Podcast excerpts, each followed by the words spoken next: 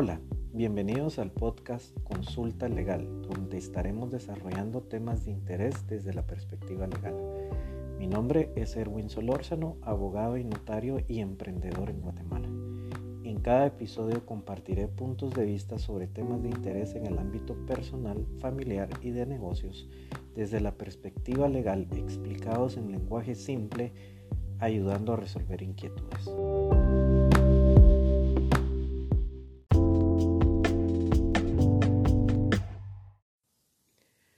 Hola, bienvenidos al podcast. Espero que te encuentres bien. El tema de hoy que quiero platicar con ustedes muy brevemente es el tema del régimen económico dentro del matrimonio, lo cual se llama las capitulaciones matrimoniales.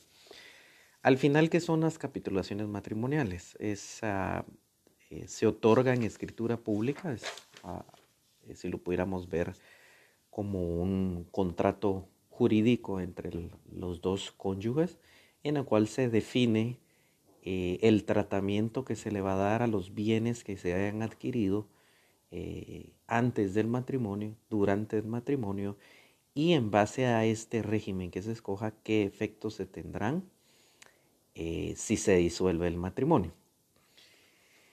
la ley establece que son obligatorias las capitulaciones matrimoniales en algunos de los siguientes casos. Uno, cuando los bienes eh, que se tienen exceden el valor de 2.000 quetzales, es importante y es obligatorio realizar la capitulación matrimonial. Eh, otro caso especial es que si alguno de ellos tuviera administración de bienes de menores o incapacitados que estén bajo su patria potestad, tutela o guarda.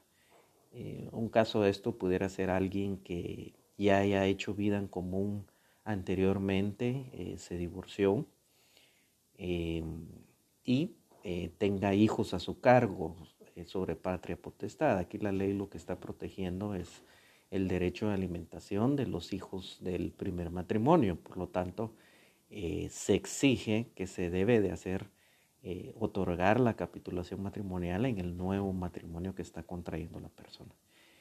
Y otro caso no muy conocido es cuando la mujer fuera guatemalteca y el varón extranjero es, y es un matrimonio entre una guatemalteca y alguien extranjero y se van a, contraer matrimonio en Guatemala, se debe otorgar eh, la capitulación matrimonial correspondiente. Eh, estas deben de constar en escritura pública, o sea, debe realizarse ante el notario. Existen tres, eh, tres capitulaciones, la comunidad absoluta, esta lo que quiere decir es que todos los bienes aportados al matrimonio por los contrayentes y adquiridos durante el matrimonio pertenecen al patrimonio conyugal y al momento de disolverse el matrimonio se deben dividir 50% cada uno.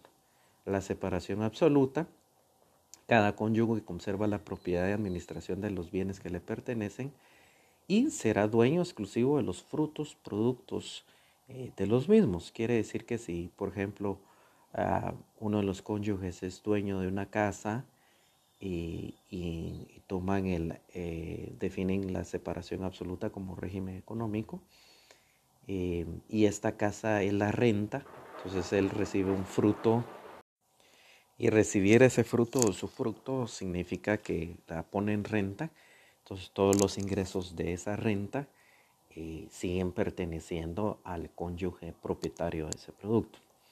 También serán propios de cada uno de los cónyuges los salarios, sueldos y ganancias que tuvieran en el ejercicio de comercio e industria durante su vida de matrimonio. O sea, prácticamente aquí es todo está separado. El de comunidades gananciales, eh, el marido y la mujer conservan la propiedad de los bienes que tenían al momento de contraer matrimonio eh, o los que adquieran por título gratuito, esto es un ejemplo, una donación entre vivos gratuito que reciba un, bien en ese sentido.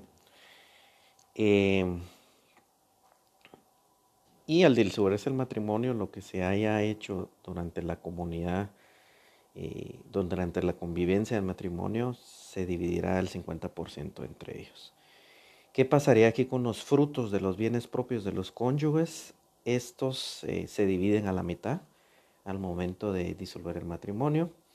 eh, los que compren o permuten con esos frutos, aunque sea la adquisición de uno de solo de los cónyuges, al momento de disolver el matrimonio, eh, se va a tener que dividir por la mitad.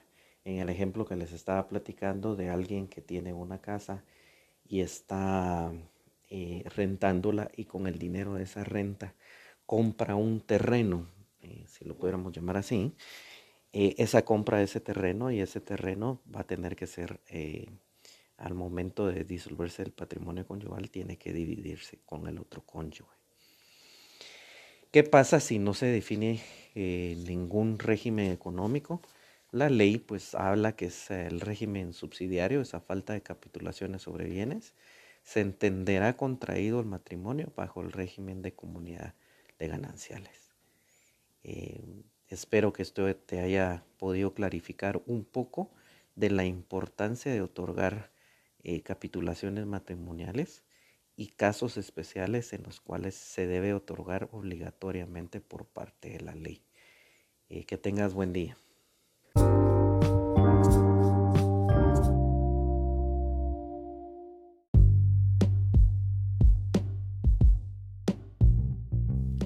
Recuerda que puedes realizar tu consulta legal de manera virtual o presencial.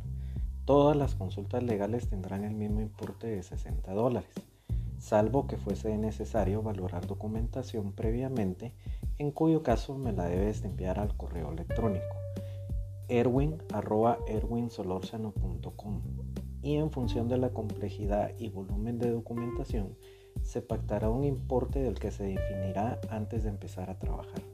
La duración máxima de la reunión es de 45 minutos. Recuerda que puedes visitar nuestra página web www.erwinsolorzano.com.